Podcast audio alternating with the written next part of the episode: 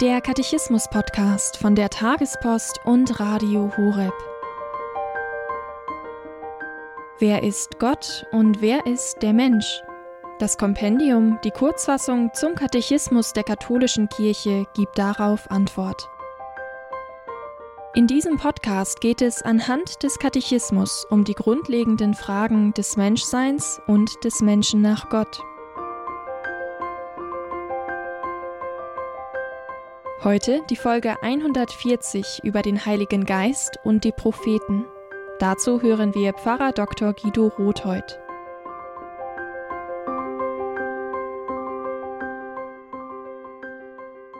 Liebe Hörerinnen und Hörer, was bedeutet es, dass der Geist gesprochen hat durch die Propheten? Mit diesem Bezug auf die Formulierung des Glaubensbekenntnisses fragt die Nummer 140 des Kompendiums des Katechismus der katholischen Kirche tatsächlich noch einmal nach der Wirkungsgeschichte, wenn man so will, des Geistes Gottes in der Zeit. Die Propheten als Gestalten des Alten Testamentes sind tatsächlich offenbar bereits Mittler des Geistes Gottes. Der Heilige Geist der ja nicht erst seit dem Wirken Christi in der Welt wirkt, ist schon tätig, seit Gott sich den Menschen offenbart hat. Natürlich gibt es eine Geschichte, denn der Mensch lebt ja in der Zeit und die Geschichte entwickelt sich bis zur Fülle der Zeit, wie es der Galaterbrief des heiligen Apostels Paulus sagt. Der Geist Gottes bereitet also auf eine bestimmte Weise auf den äh, Messias vor. Ohne Folge offenbart zu sein, sind beide schon verheißen, damit sie erwartet und bei ihrem Erscheinen aufgenommen werden. In diesem Kontext sprechen wir tatsächlich davon, dass der Geist Gottes zu den Propheten gesprochen hat. Unter Propheten versteht der Glaube der Kirche jene, die der Heilige Geist bei der Abfassung der heiligen Bücher des Alten Testamentes inspiriert hat, also begeistert hat, würde man mit einer freien Übersetzung des Deutschen sagen können.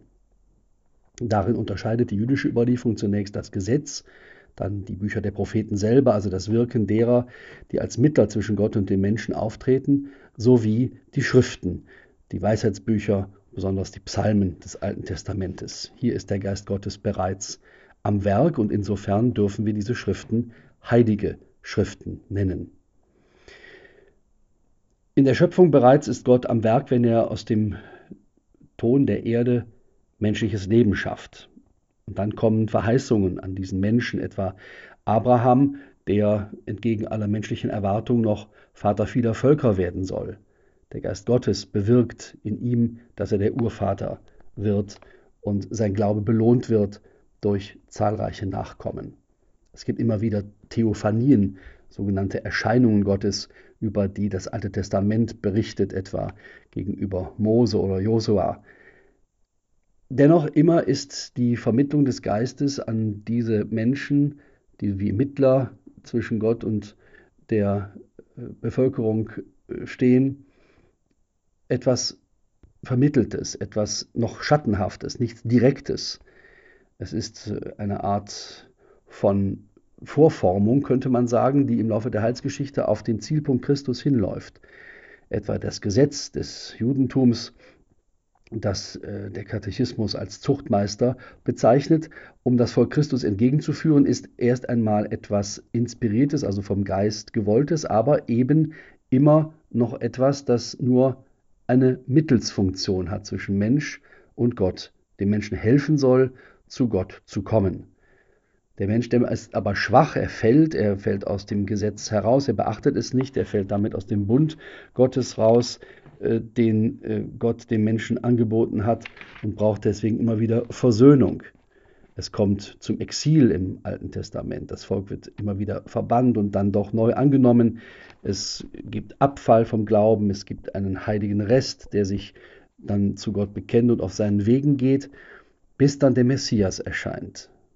Das Buch Jesaja kündigt ihn bereits an, wenn es sagt: Seht her, nun mache ich etwas Neues. Und in der Prophetie des Buches Jesaja hören wir, dass aus dem Baumstumpf Isais ein Reis hervorwächst. Und das ist dann tatsächlich Christus, der mit dem Geist eins ist. Der Geist des Herrn ruht auf ihm, sagt das Buch, der, der Geist der Weisheit und der Einsicht, des Rates, der Stärke, der Erkenntnis, der Gottesfurcht.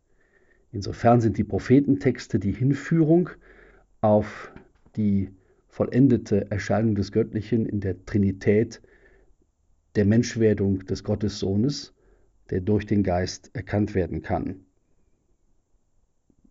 Also, der Geist Gottes hat gesprochen durch die Propheten und das Herz der Menschen geöffnet für die vollendete Erkenntnis der Rettung im Messias Jesus Christus.